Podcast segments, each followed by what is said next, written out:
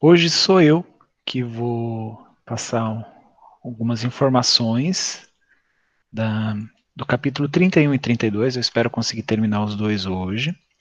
É, não sei se todos leram, tem bastante coisa interessante nesses capítulos.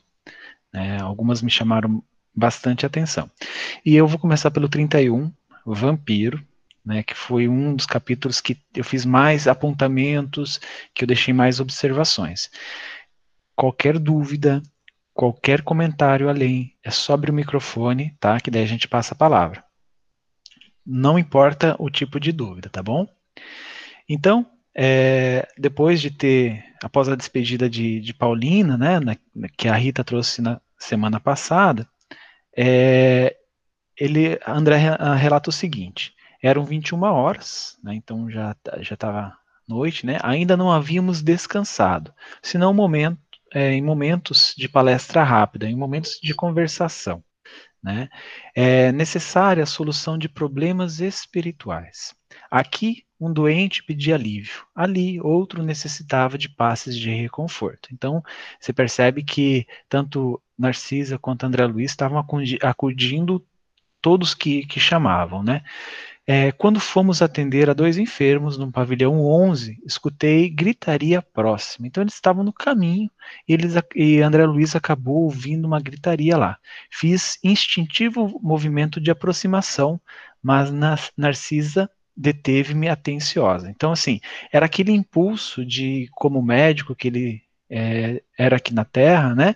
É, aquele impulso de querer ajudar essa pessoa que estava em sofrimento, e é claro que ele estava já aprendendo com a Narcisa, é, os exemplos de Paulina, tantos outros exemplos de auxílio, de ser prestativo, até mesmo aquilo que a Laura, mãe do Lísias, trouxe para ele, então ele queria ser prestativo de todas as formas possíveis. Então ali foi instintivo, ele queria ajudar naquele momento lá.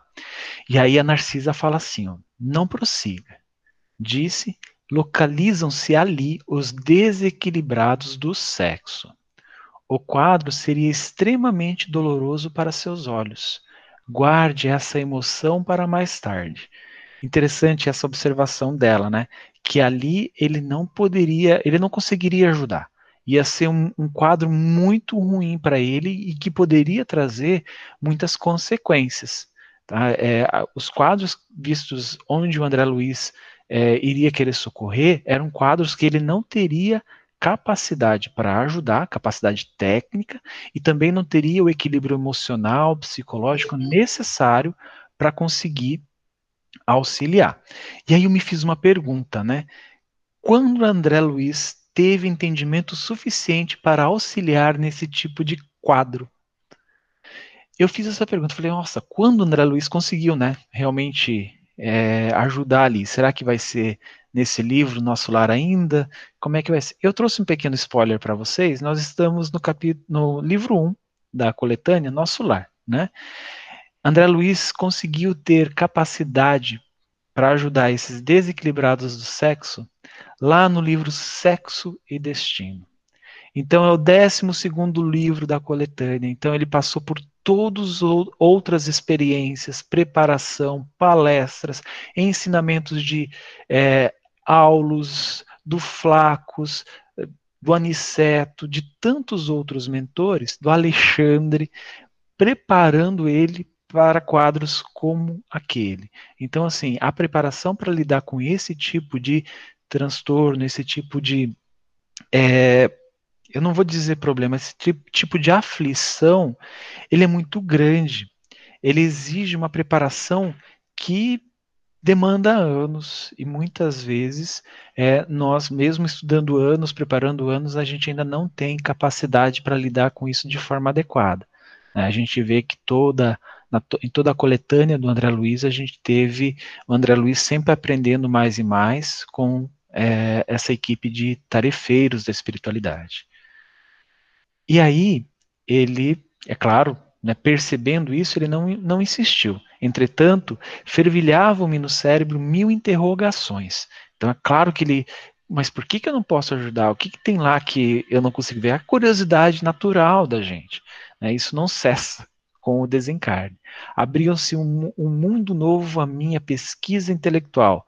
Era indispensável recordar o conselho da, da Laura, da genitora de Lísias, a cada momento, para não desviar da obrigação justa. Então, a cada momento, ele precisava lembrar dos conselhos dela, precisava lembrar das advertências dela né, inquietar a mente, olha, é realmente, é, você ser questionador, ter dúvida, querer aprender é muito bom, mas antes é necessário aprender a auxiliar, porque do que adianta essa quantidade de informações, essa quantidade de esclarecimentos, se eu não vou ajudar ninguém?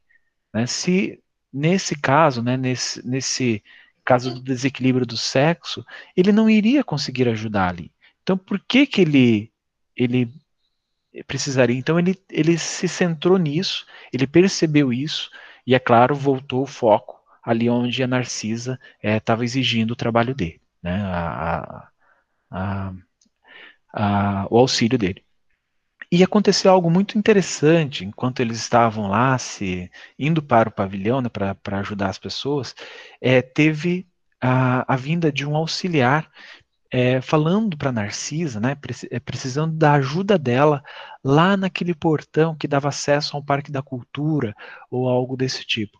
Aí é um pedido de socorro no grande portão.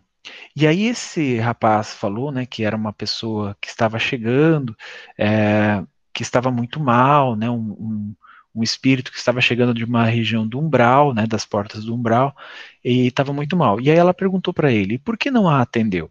Né, inter, interrogou a, a Narcisa. Aí o servidor fez um gesto de escrúpulo e explicou: segundo as ordens que nos regem, não pude fazê-lo, porque a pobrezinha está rodeada de pontos negros.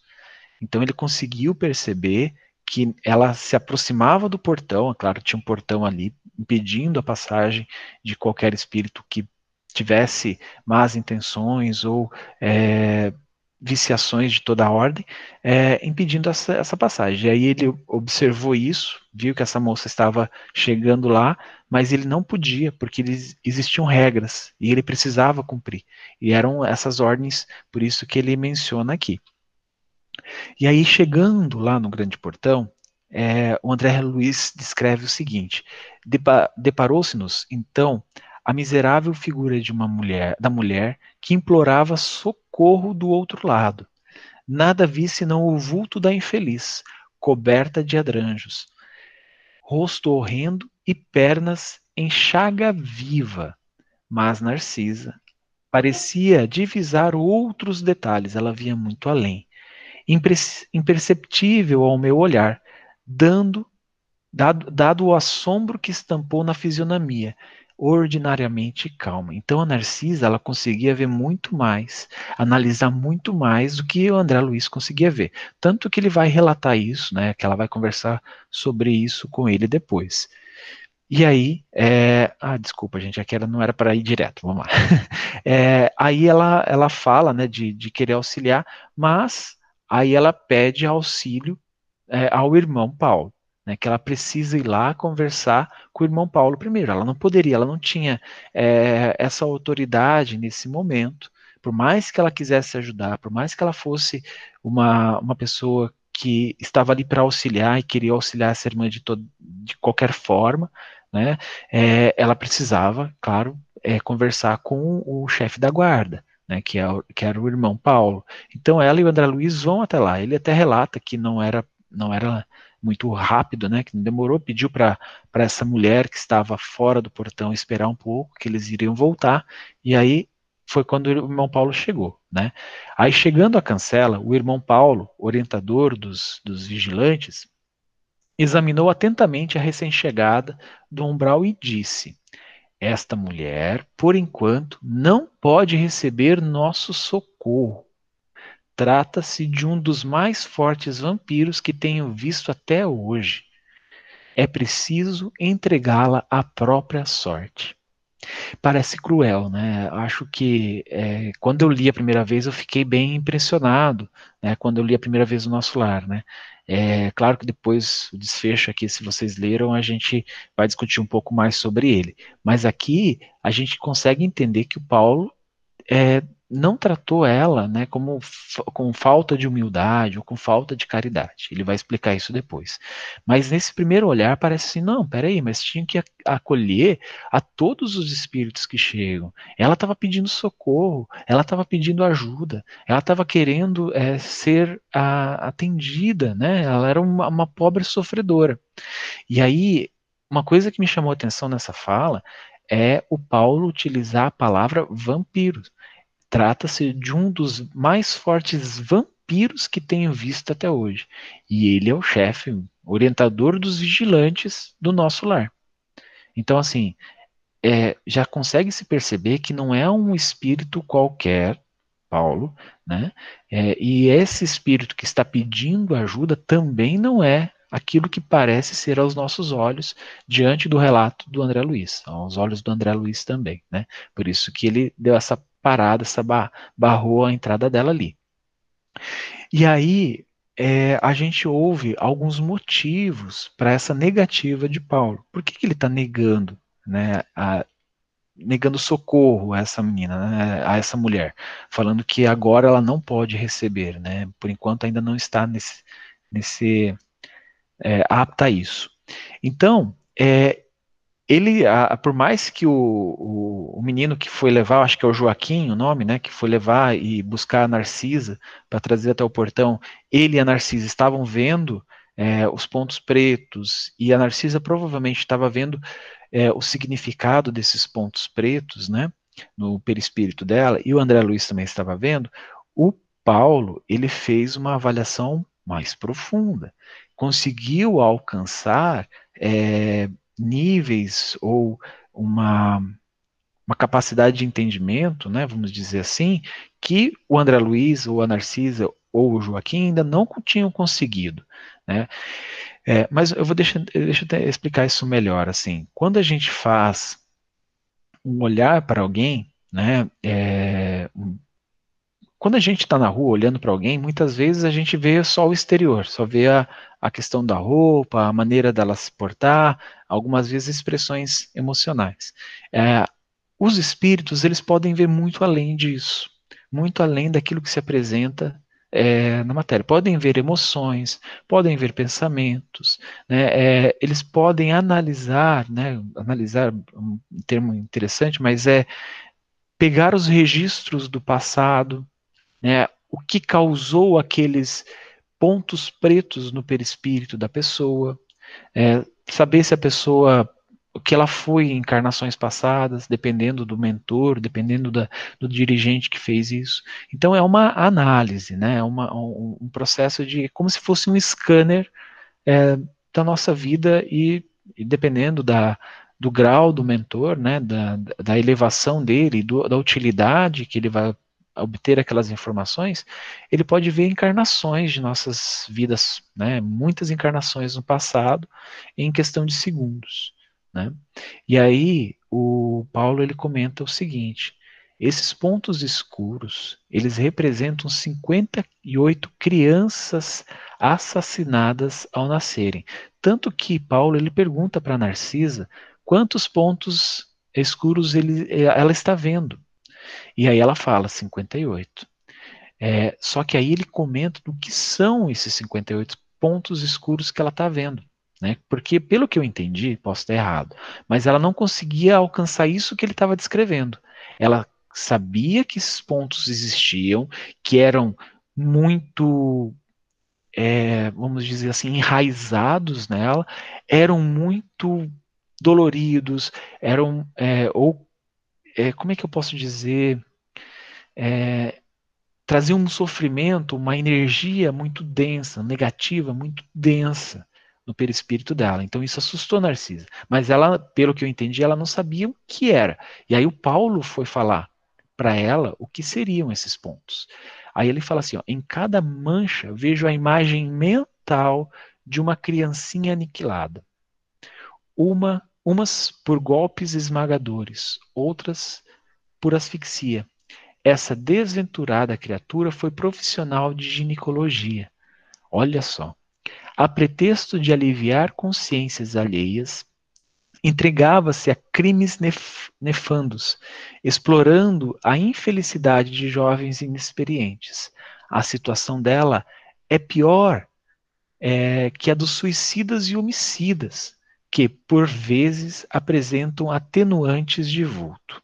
Então aqui parece que ela fazia é, com intenção, que ela fazia até mesmo com requintes de, de crueldade, ela sabia o que ela estava fazendo, é isso que o Paulo estava falando aqui. E quando ele fala assim que até mesmo suicidas e homicidas apresentam atenuantes de vulto, às vezes existem é, não justificativas, né, mas é, observações que podem atenuar grandes faltas como um suicídio ou até mesmo um homicídio.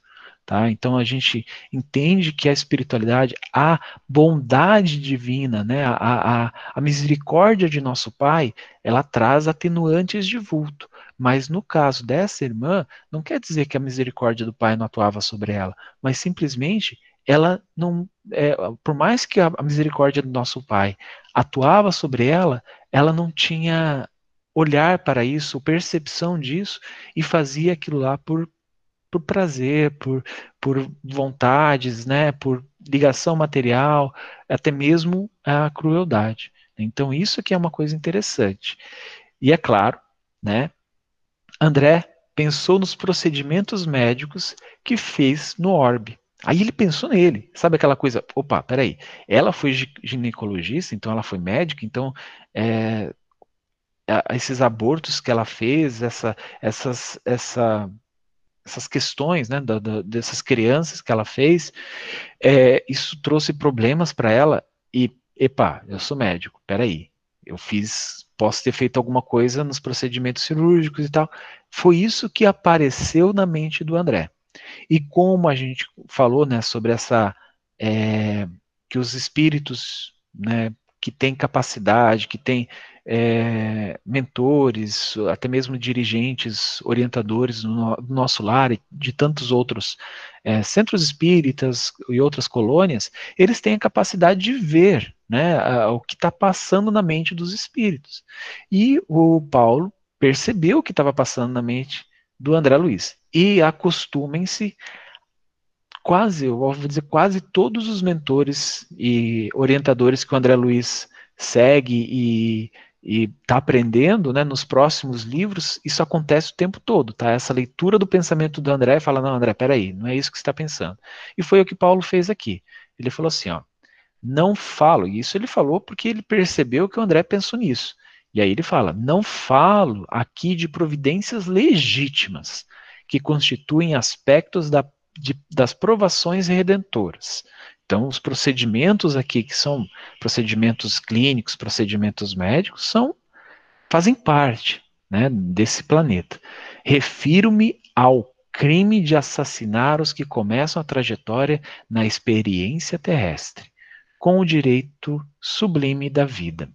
Então aqui é uma coisa interessante, né? É, eu não quero entrar no, no, aspecto de discussão se, se é legal ou não a, a mulher solicitar o aborto ou não, né, é, apesar do que os livros do André Luiz já são bem claros nessa questão do aborto, mas aí pode ter cada um sua, sua, sua visão, né, mas é, se a gente for seguir o, o que está contido na obra do André Luiz, o aborto ele não é um caminho é, um caminho, vamos dizer assim, legítimo, um caminho que pode ser trilhado sem, sem consequências.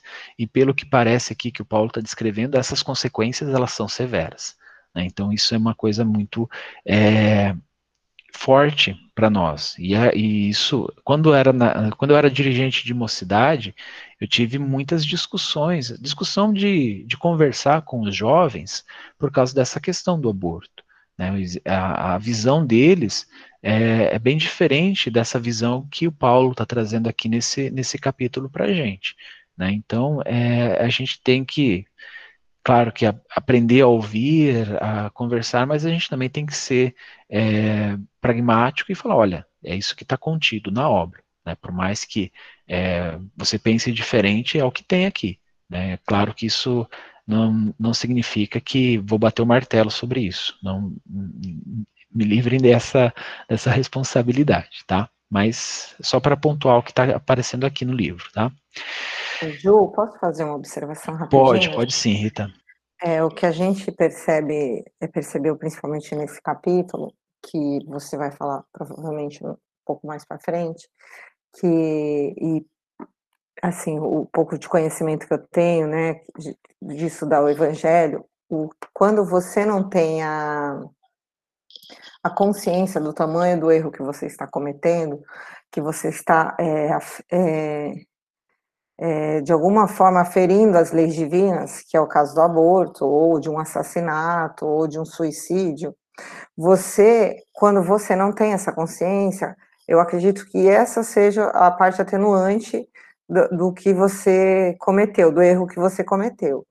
Mas, mesmo depois que você é, tem essa consciência durante a encarnação e você, de alguma forma, cometeu algum erro, é óbvio que você vai ter que arcar em algum momento da sua existência nessa ou em outra, é, vai ter que arcar com as consequências do seu erro. Mas ninguém precisa ficar em desespero, porque quando você começa a, a ter o conhecimento de como funcionam as leis de Deus, e se você se esforça no trabalho do amor, com certeza é, você terá ganhos e terá é, também é, o trabalho do bem que você é, proporciona será também um atenuante para sua falta. É óbvio que você vai ter que responder pela, pela falta, mas eu lembro muito de uma passagem de Pedro que ele fala assim: tem de ardente amor um pelos outros, porque o amor cobrirá a multidão de pecados. Então, nós não precisamos ficar preso é, no, no, nosso passado, se algum de nós, de alguma maneira, é, sem o conhecimento, ferirmos é, essa lei divina. Não nos preocupemos com isso. Nos preocupemos, sim, em melhorarmos, em crescermos, em, em melhorarmos como seres humanos, como espírito eterno. Vamos, com certeza, ter que responder por essa falta, mas não podemos ficar na culpa que a culpa ela não nos leva a nada. Fala, Francisco. É, resumindo o que você falou com palavras lindas, elegantes, né? Se pisou na bola, meu nego, que está tendo esse cursinho com a gente aqui, não esquenta a cabeça, né? É, tinha a ignorância. A partir de agora, nós prestaremos mais atenção, porque nós temos a informação. Então, é outro peso, é outra medida não é isso? Então, é assim, porque é, é, muito fácil, né, a gente pregar o evangelho tal, e a pessoa sai, meu Deus, eu fiz isso e agora vou para o inferno. Menos, menos, ninguém vai para o inferno. Tudo vai se ajeitando, porque assim, eles falam que Deus não quer destruir o pecador. É, o, o desejo do Pai é a mudança de atitude. A partir do momento que você muda a atitude, minha nega, amando, fazendo com capricho as coisas que te aparecem, tudo caminha, tudo frutifica, né? A encrenca virá se você persistir no azedume da sua alma. Aí ferrou. Mais ou menos isso. Muito boas colocações, eu acho que foi muito pertinente mesmo, porque é, realmente a, a, é atenuado, né? Até mesmo o, Paulo falou isso aqui antes, ele falar essas palavras, e realmente, né, é, existe essa, esse trabalho é, para atenuar essas nossas faltas da espiritualidade. E aí tem a justificativa, aquele motivo e aqui a justificativa, né, dele estar tá fazendo isso com aquela irmã que estava ali é, pedindo socorro às portas, aquele portão da, da, nosso lar, né. Ele fala assim, ó, Reconheço, isso ele fala para ela, reconheço, minha amiga, que todos os espíritos, ah, desculpa, isso ele fala para a Narcisa, né, que a Narcisa queria ajudar, né, ela até falou assim, olha, eu me proponho, deixa ela entrar, que eu me proponho a auxiliar, a estar junto dela, a tentar fazer alguma coisa, né, tamanha bondade de Narcisa. Aí ele fala para ela, ó, reconheço, minha amiga, que todos somos espíritos endividados, porque ela falou que ela também tinha faltas, como todos ali tinham faltas do passado, e o Paulo tinha ciência disso. Entretanto, temos a nosso favor o reconhecimento das próprias fraquezas e de boa vontade e da boa vontade e a boa vontade de resgatar os nossos débitos. Mas esta criatura por agora, não deseja senão perturbar quem trabalha. Então, essa foi uma das justificativas. Ok, a gente cometeu erros no passado. Aquilo que o Francisco e a, e a Rita mesmo falaram, nós cometemos erros, mas a nosso é, o, o, reconhecer as nossas fraquezas e a boa vontade de resgatar, isso quer dizer, a boa vontade de aplicar o evangelho no nosso dia a dia, isso estava presente dentro deles para resgatar os débitos, para entrar novamente em harmonia com a lei do Pai. Né? Essa, mas ele mostrou, essa mulher, essa, essa, esse espírito que estava se aproximando, não. É, por agora, não deseja perturbar quem trabalha. É, é, nada deseja senão perturbar quem trabalha, desculpe. Então, é, o, ele percebia os desejos dela que estava se manifestando através da mente dela e que o Paulo estava percebendo isso. Que nem a Narcisa e nem o André Luiz, né, muito menos o André Luiz naquele momento, conseguiam perceber isso. Né? E aí ele fala assim, ó, os que trazem os sentimentos calejados na hipocrisia emitem forças destrutivas. Para que nos serve aqui um serviço de vigilância? Então, assim, ele estava falando que ela estava emitindo essas energias, essas forças destrutivas. E era por isso que lá em nosso lar tinha essa equipe de vigilância para é, olha, não, não dá. Se, se, entra um espírito desse, começa a contaminar tudo, contaminar é, com essas energias negativas e atrapalhar todo o trabalho. Não quer dizer que ele vai é, é, destruir a colônia, nada desse tipo, mas vai dar muito trabalho. Né? Provavelmente eles têm vários espíritos, como André Luiz, que estavam começando, que eram estagiários, e, e, e eles seriam facilmente influenciados por esse espírito. Alguém quer falar alguma coisa? Não? Pode falar, Adriana. Agora eu vi você. Então, é, então é, estão me ouvindo? Porque meu, meu, é, meu alto-falante está péssimo. Então, eu penso, se na hora que eu cheguei nessa parte, é que o coração dessa pessoa era muito pior do que as atitudes dela, né? Então, isso é que foi enxergado nela, que a gente retoma aquilo que, né, que a, a Paula, não, a Rita falou, né, de que quando você não tem consciência, existem atenuantes, mas ali ela tinha consciência e tinha consciência dos atos e o pensamento continua ruim, apesar dela estar tá querendo demonstrar uma atitude de elevação ali, né?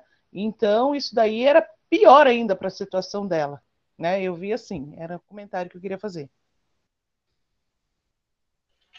Ótimo, ótimo. E realmente, é, é, os, os mentores, eles enxergam muito além. E é óbvio que Paulo estava enxergando isso nesse, nessa nossa irmã, né? É que ela não tinha a mínima disposição a fazer aquilo que o, o Francisco e a Rita falaram, né? De, de ter o conhecimento, de trazer o conhecimento para si e começar a aplicar nos resgates dos débitos. Né? Então, ali, todos estavam ali entendendo aquilo é, que era proposto, né? que, a, que o Evangelho vem trazer para a gente. E ela não. A gente já vai ver a, a algumas questões dela. Deixa eu só passar aqui. Tá? Aí, é, ele fala assim para para todos, né, principalmente para Narcisa que estava ali, estava aquela aflição de querer ajudar, ele fala: busquemos a prova.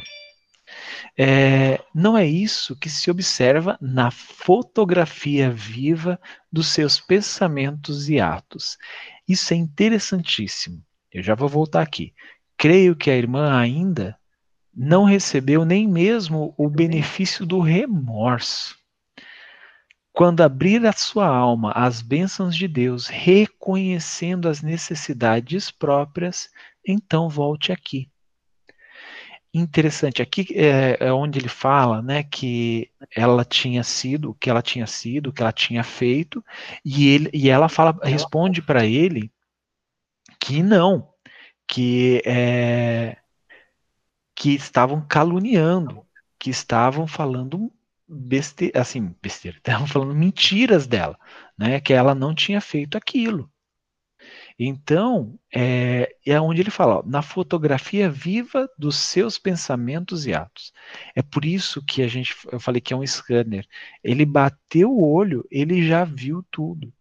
Gente, isso é muito interessante. É quando o pessoal que está nessa nos estudos, principalmente na educação mediúnica, é, é interessante como você olhar uma cena de um de um espírito ou de um assistido que procura a casa nas câmaras de auxílio, é uma cena que aparece na tua mente enquanto você está fazendo a, a, a, integração na corrente mediúnica já te traz muitas informações. E é isso que o Paulo fez. Ele viu como se fosse uma fotografia e ele já conseguiu entender todo caso. Ele já sabia o que aconteceu, ele sabia que ela tinha sido eh, médica, né, ginecologista. Ele já sabia das, criança, das crianças, de como ela tinha feito, né, dos sentimentos dela, como a Adriana colocou aquilo que estava no coração dela naquele momento, e não só no passado, quando ela fez. Então, é por isso que ele fala da fotografia viva dos seus pensamentos e atos. E aí é claro que nisso ele também percebeu que ela não tinha nem o remorso ela não se arrependia de ter feito aquilo. Né? Tanto que ela falou, né? Eu acho que eu não sei se eu coloquei aqui ou, ou se eu acabei não colocando, que ela fala que ela tinha sido uma boa pessoa, que ela estava sendo vítima de calúnia, que aquilo é, era mentira, né? E aí Paulo era um dos vigilantes ali. É, é óbvio que as capacidades dele eram é, especiais para proteger o nosso lar. Né? Então ele era um espírito que tinha uma, uma amorosidade, ele é um espírito que tinha uma amorosidade muito grande, mas também tinha essa capacidade de, de ver na fotografia da, do pensamento, né? ver aquilo que estava se manifestando nela. E aí, é onde eu coloquei o, o nome aqui, um, um título da inocência espiritual. Por quê? Irada, essa mulher, ela respondeu a, inter, respondeu a interlocutora: Demônio, feiticeiro, secaz de Satã, não voltarei jamais. Estou esperando o céu que me prometeram e que, e que espero encontrar. Então é interessante, né? Ele falou para ela o que ele viu, acertou em cheio, porque é o que ele estava vendo, era o que estava se manifestando nela. E aí ela chama ele de demônio, feiticeiro, por quê? Porque é como se. Como assim? Eu, eu, eu guardei isso lá dentro do meu coração, não falei para ninguém. Né? Como você sabe disso? Tirou lá de dentro, tá, tá, é, conseguiu arrancar de mim mesmo uma, algo que eu deixei guardado, né, as sete chaves dentro de mim. Não existe, não existe essa é, segredos para um espírito é, da altura de Paulo, de, desse Paulo, né, desse irmão Paulo, ou de espíritos até mais é, elevados. Não existe segredo, não existe como você enganar né, um, um, espírito desse, desse calibre. Por isso que ela fala que ela está esperando o céu que prometeram a ela.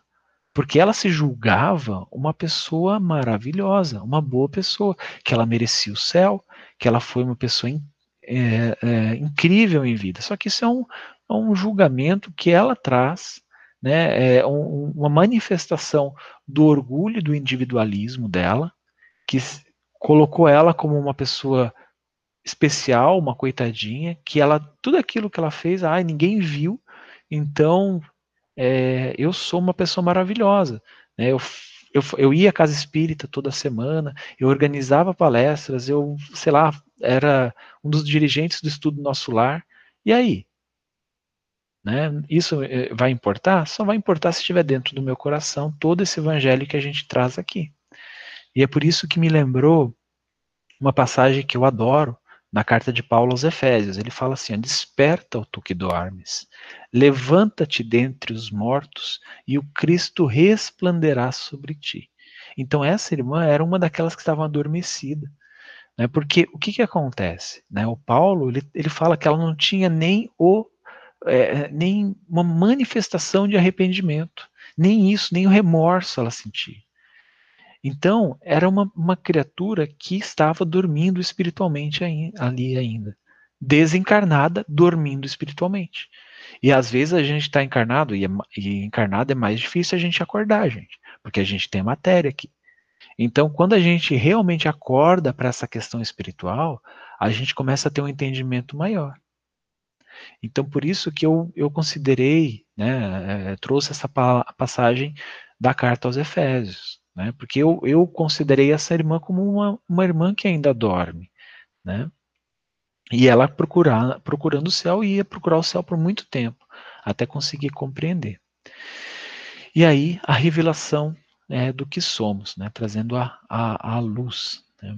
É, ele fala assim, ela fala assim, não lhe pedi remédio, nem serviço, estou procurando o paraíso que fiz por merecer, praticando boas obras. Então ela achava que ela tinha feito muitas boas obras. E não foi bem isso que aconteceu. E endereçando-nos é, Dardejante olhar de extrema cólera, perdeu o aspecto de enfermo ambulante, retirando-se a passo firme, como quem permanece absolutamente senhor de si. Então ali percebe-se que era um fingimento. Ela estava, estava enganando, né? Pode falar, Rita. Desculpa, é que caiu minha conexão bem na hora que eu ia fazer uma observação. Pode falar, Rita, deixa eu voltar aqui. É, exatamente. É, exatamente, nessa parte aí, é, eu percebi, na minha interpretação, que, ao contrário, é, eu, eu percebi que não que ela achou que é, é, que ela achava que ela estava sendo enganada mesmo pelo demônio ou feiticeiro, né? Que ela tinha certeza que ela era uma pessoa, tinha feito boas obras enquanto encarnada. Então, assim, a gente percebe que, é, ela até fala, né? É, Estou procurando o paraíso que fiz por merecer, praticando boas obras. Então, a gente percebe que ela estava, assim, tão sem, é, ignorante nas questões é, da verdade do evangelho, do que realmente são as boas obras, é, do que realmente é o que é ser um bom, um ser humano bom, que ela, a, a espiritual, falando com o plano espiritual do bem, que são os trabalhadores do Cristo, que é o caso do pessoal do nosso lar, mas ela acreditava que ela estava sendo enganada, porque na concepção dela, ela tinha sido uma boa pessoa. Então, é, e não só como ela, é, vocês estão me ouvindo?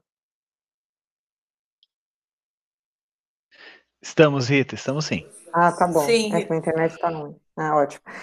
É, não só como ela, a gente, aí eu, vi, eu, você falou, ah, eu sou, fui um bom orador espírita, fui um, um, um trabalhador. A gente tem muitos relatos de livros, né, do André Luiz mesmo, ou de outros espíritos, que falam de alguns dirigentes espíritas que desencarnam nessas condições também, que fazem todo o trabalho, trabalhos grandiosos até, com, é, mas é, na parte externa, mas esquecem de trabalhar o aprimoramento dos sentimentos e o aprimoramento das emoções e acabam chegando no plano espiritual nessas condições também, achando que, que merecem o céu, suposto céu, mas não trabalharam, não fizeram serviço de casa, não trabalharam ah, no, na sua principal oficina, que é dentro da sua própria casa com a sua família.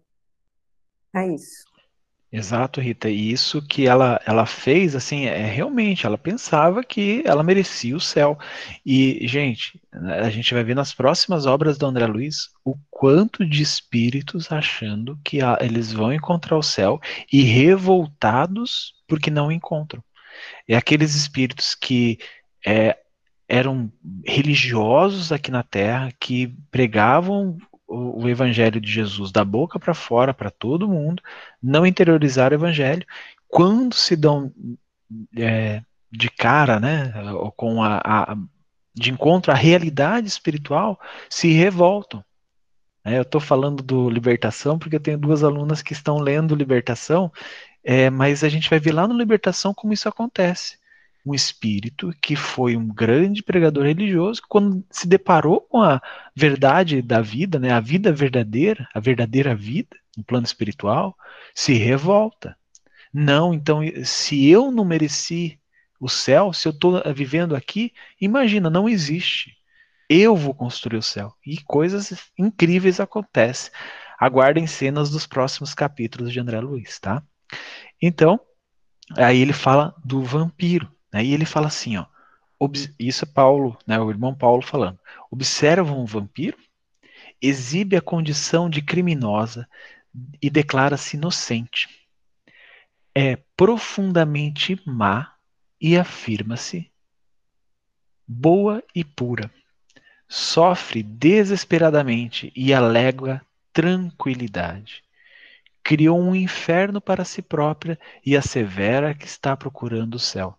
Olha que palavras fortes, né? É, ele conseguiu descrever exatamente o que essa nossa irmã estava sofrendo, né? Se enganando, né, dentro do coração dela, que não conseguia, é, é, é, foi preciso. E ele por isso que ele falou: isso é, vocês conseguem ver o vampiro que ela é? E aí ele continua: é imprescindível tomar cuidado com as boas ou más aparências. Isso é um ensinamento para nós é, na casa espírita e também na nossa vida. Naturalmente, a infeliz será atendida a alhures pela bondade divina. A gente não pode esquecer que o nosso Pai não esquece de ninguém. Todos estão sendo amparados, todos estão recebendo auxílio. Mas, por princípio de caridade legítima, na posição que me encontro, não lhe poderia abrir as, no as nossas portas. Então, ele entende a responsabilidade que ele tem. Ele precisa entender isso é, e ele faz, ele fala isso para que Narciso e o André Luiz também entendam que existem responsabilidades. Né? Estar no nosso lar, fazer e estar em algum cargo, um, uma, uma função lá, tem muita responsabilidade. E é por isso, por esse princípio de caridade legítima, que ele não podia fazer isso. Né? Isso ia ser muito prejudicial para as outras pessoas lá. Alguém tem mais algum comentário?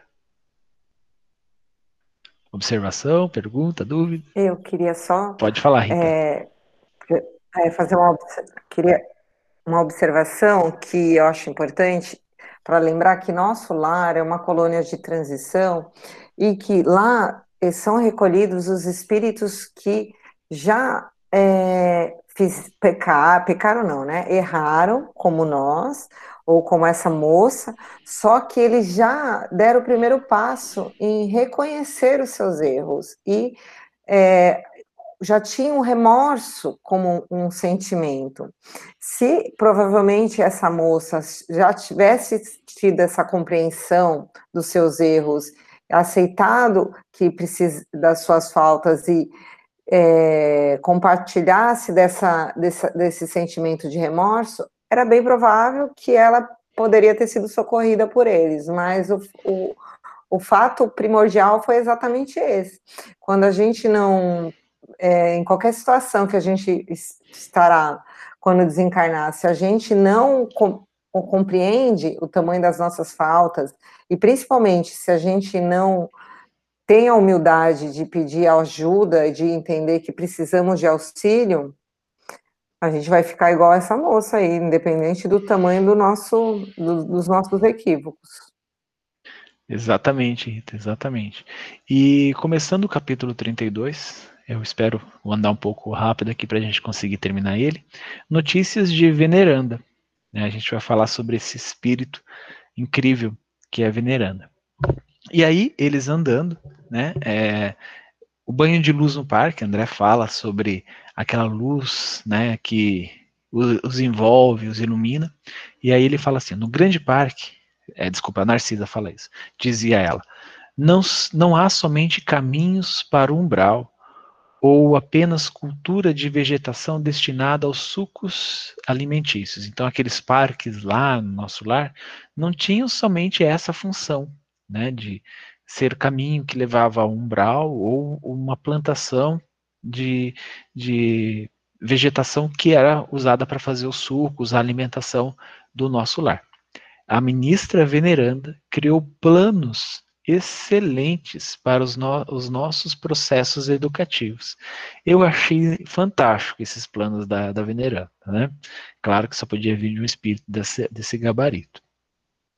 Que são os salões verdes.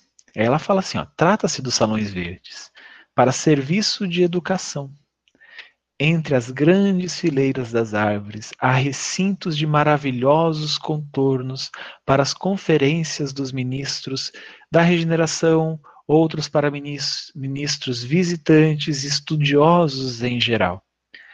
Reservando-se, porém, uma um de assinalada beleza para as, as conversações do governador de nosso lar, quando ele se digna de vir até nós. Então aqui, gente, vocês imaginam assim, aqueles parques lindos, né, onde as pessoas é, se reúnem, não somente para conversar, para ouvir som, né, abrir a porta do carro e ficar ouvindo música. Lá eles se reúnem para estudar, lá eles se reúnem para ouvir um, um concerto, para ouvir alguém tocando. Eu, eu tive é, a, a, a, felicidade, né, de, de participar de um, uma, umas viagens que eu fiz de um parque onde tinha um rapaz tocando piano. Foi uma coisa maravilhosa. Foi aqui, aqui em São Lourenço, não sei se todos conhecem, aqui é, é Minas Gerais, né? É, mas é um parque muito legal, que o Parque das Águas, e eu fiquei imaginando isso, assim, a em todo lugar, em todos os parques de nosso lar, aqueles parques lindos, verdejantes, com essas informações, com isso, é, com essa, esses encontros e principalmente os encontros para estudar. Eu achei muito legal. Deixa eu continuar aqui. E aí ela fala dos tipos de salões, né? E aí ela fala do que ela mais gosta. Os mais interessantes, todavia, todavia, a meu ver, são os que se instituíram nas escolas. Variam nas formas e dimensões. Aqueles parques, aquela, aqueles, aquelas partes do parque, aqueles salões no parque, destinado a escolas, a aprendizados. Né? Então, isso eu achei muito legal. É claro que ela, ela destacou aqui. E aí ela fala que essa iniciativa da, da veneranda melhorou consideravelmente as cidades, quer dizer, a colônia lá no nosso lar, unindo no mesmo esforço o serviço proveitoso, a utilidade prática e a beleza espiritual. Então, é, o que ela estava falando, assim, olha, a gente aproveitou essa maravilha de parque, essa beleza estonteante, para as pessoas sentarem, para a gente é, estar tá junto e aprender sobre o Evangelho, aprender sobre as coisas da matéria, aprender sobre as coisas da espiritualidade. Na, na época que eu era dirigente de uma cidade, a gente tentava fazer isso. A gente ia com os jovens para a praia, a gente ia para os jovem, jovens para o parque aqui em, em Caraguá. É, tem um parque aqui que é bem legal, assim, não tem trilhas muito perigosas, nada desse tipo. Então a gente ia muito com os jovens para lá. Então a gente fazia leitura do Evangelho, sentava todo mundo é, na grama, é, embaixo das árvores e fazia leitura do Evangelho, fazia aula de mocidade também, conversava. E eu comecei a, a entender que isso que a veneranda propôs é uma coisa que é, transformaria muito as nossas, os nossos encontros. Porque hoje em dia, muitas vezes a gente vai nos lugares e ao invés de ter um encontro destinado a isso, a, a, a elevação de cada um, ao aprendizado, a gente é, manifestar que a gente está gostando umas das pessoas, né, uns dos outros, é, a gente tem o oposto disso. Né? A gente tem parques onde a gente tem medo de ir, onde as pessoas estão fazendo algumas maldades, cometendo excessos, é, agarrando-se a vícios. Então, assim, é óbvio que é esse tipo de energia que vai imperar nesse lugar.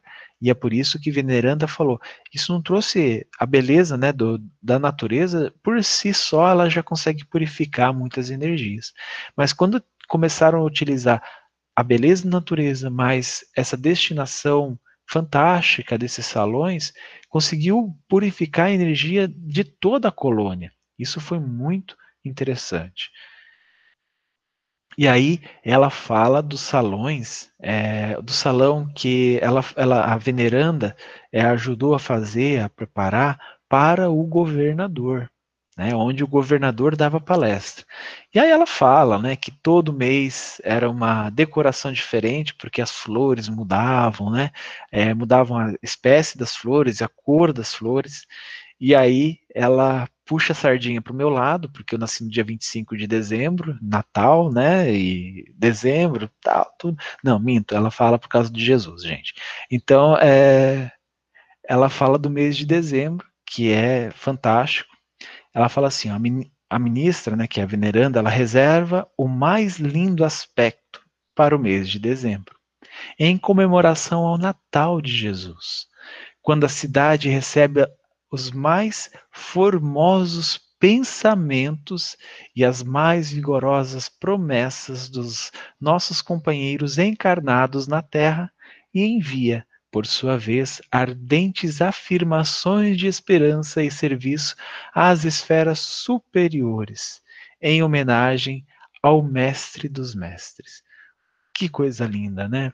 É uma coisa interessante aqui, gente, curiosa até, que as pessoas falam, né? Eu já vi vários pesquisadores que Jesus provavelmente tenha nascido na primavera no hemisfério norte.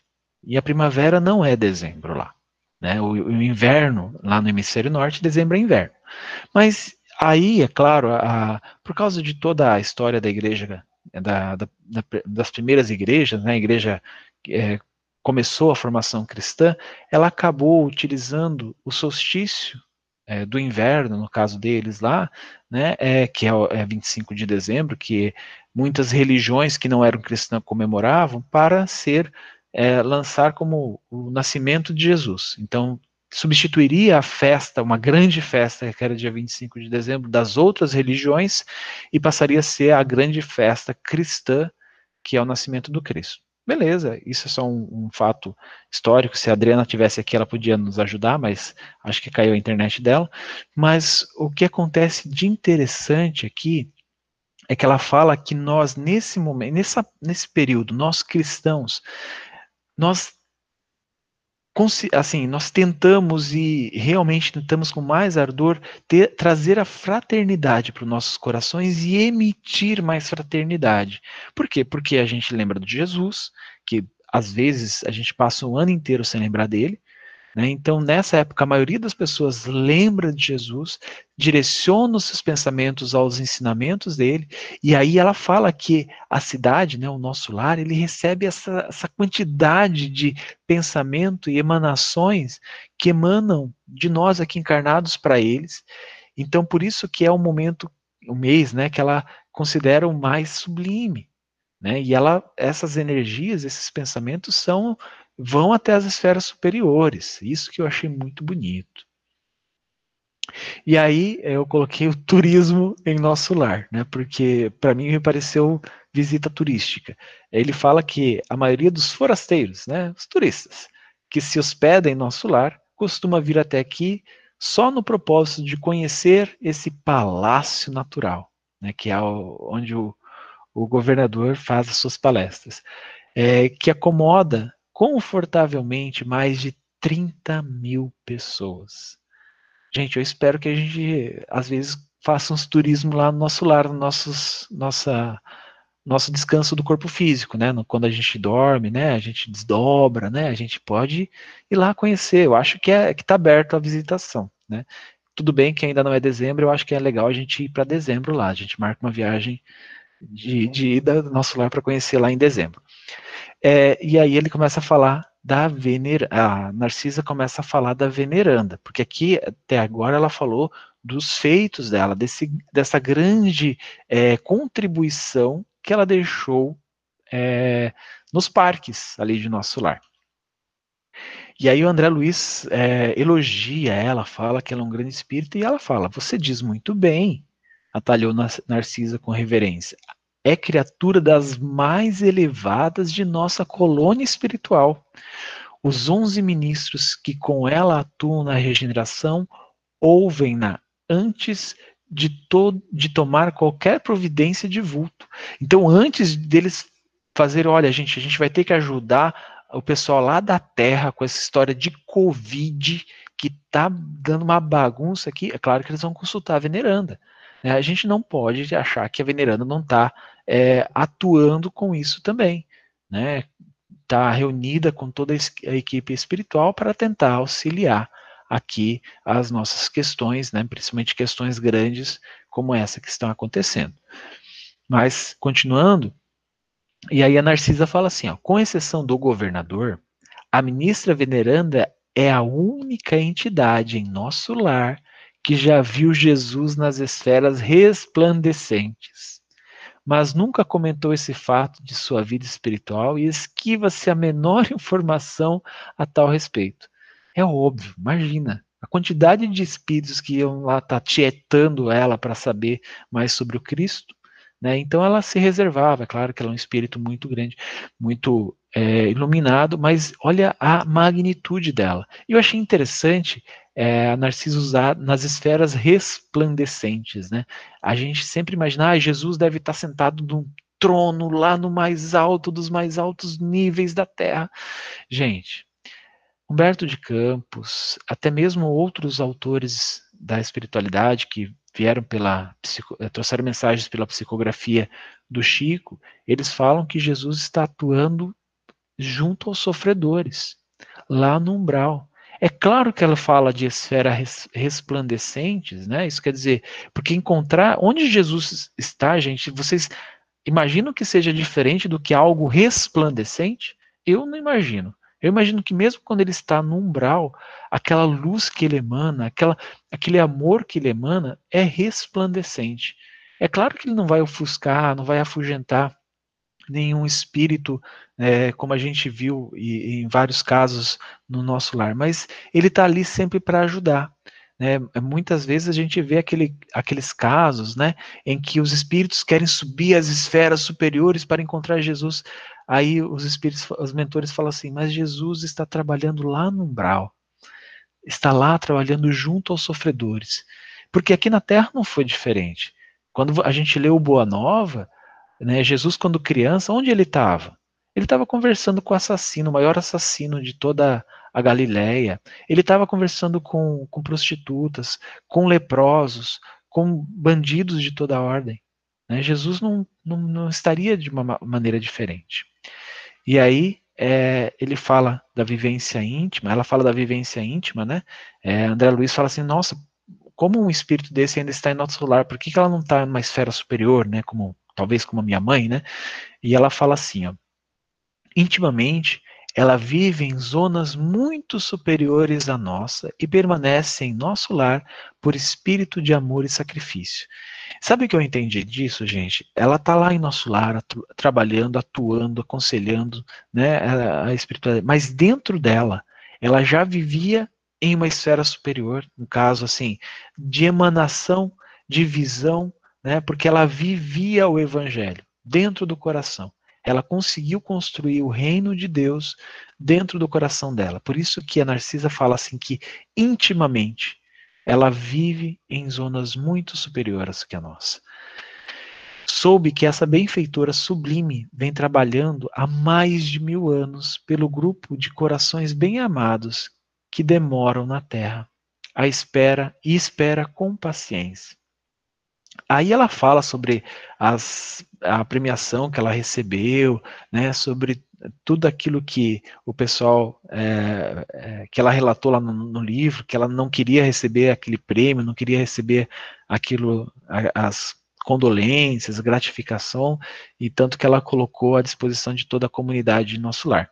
Mas algo me chamou muita atenção no último, nas últimas linhas desse capítulo, sobre o, estu o estudo sobre o pensamento. É, e aí ele, André Luiz fica empolgado e fala assim, como poderei conhecê-la? Claro, imagina se ele não vai querer conhecer um, um espírito é, como esse, né, que está vivendo até no, no, na cidade que ele estava vivendo, na colônia que ele estava vivendo. Aí Narcisa, que parecia alegrar-se com, com o interesse do André Luiz, explicou satisfeita.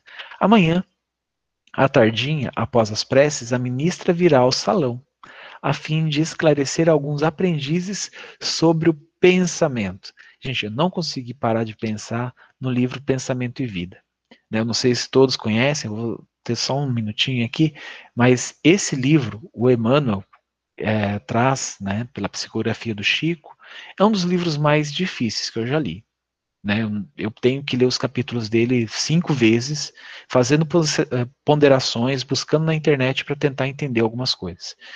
E Emmanuel fala que esse livro é uma cartilha para que prepara, né, ou uma cartilha utilizada nas colônias para para preparar para o pessoal voltar para a Terra, reencarnar e até mesmo para eles trabalharem lá. É essa cartilha que a gente começa a entender a formação do nosso pensamento, o que, que é a nossa família, o que, que é fé, né, quais as manifestações da fé, da vontade, né, das nossas necessidades fisiológicas mesmo, do sexo, né, da convivência, enfim é uma cartilha, vale a pena, por mais que seja difícil. E eu acredito que a veneranda, ela estava ali trazendo orientações para aqueles espíritos, porque, gente, mesmo com todo o conhecimento espírita, muitas vezes até com é, espíritas encarnados aqui de calibre, trazendo é, é, explicações sobre os capítulos do Pensamento e Vida, é um livro difícil de entender. É óbvio que os espíritos lá não eram diferentes da gente, tem dúvidas, e aí um mentor do calibre de veneranda vem para trazer explicações. Bom, gente, muito obrigado. Tomei dois minutinhos a mais do tempo de vocês. E qualquer comentário, dúvida, podem abrir os microfones. Alguém que comentar Vocês estão me ouvindo? Agora sim. Tá, tô ouvindo, Rita. É que tá. internet tá é, tá bem ruim. Só voltando rapidinho aqui, Tá, que bom. É, então tá. É, é, a parte que é, ela fala, Narcisa, que a veneranda, ela vive em zonas muito superiores intimamente, eu lembrei de uma palestra que eu comecei a assistir do Haroldo a semana passada na FEB, e que uma pessoa perguntou para ele, Haroldo, quando você acha que vai começar a transição planetária? Como se o Haroldo soubesse a data, né? E eu achei muito bacana a resposta dele, que ele falou que ele deu, é, ele não deu esse exemplo, mas eu lembrei agora do exemplo da veneranda. Ele falou que existem com certeza já algumas pessoas que já vivem na Terra intimamente na, no processo de regeneração, já em estado de regeneração espiritual. E alguns ainda estão vivendo, a maioria, né, no planeta de expiação e prova, isso com relação às emoções, aos sentimentos, e ainda temos irmãos que vivem em mundos primitivos, pensando em sentimento. Então, eu acho que isso leva muito a essa questão da veneranda que, que a Narcisa e o André Luiz nos mostraram nesse capítulo. Aí a gente, e também serve para a gente se observar qual será que é o nosso estado íntimo, em que zonas será que nós estamos vivendo, era isso. Obrigado, Rita. Muito boa colocação, muito boa mesmo. Alguém quer fazer a prece? Ou alguém mais quer comentar alguma coisa?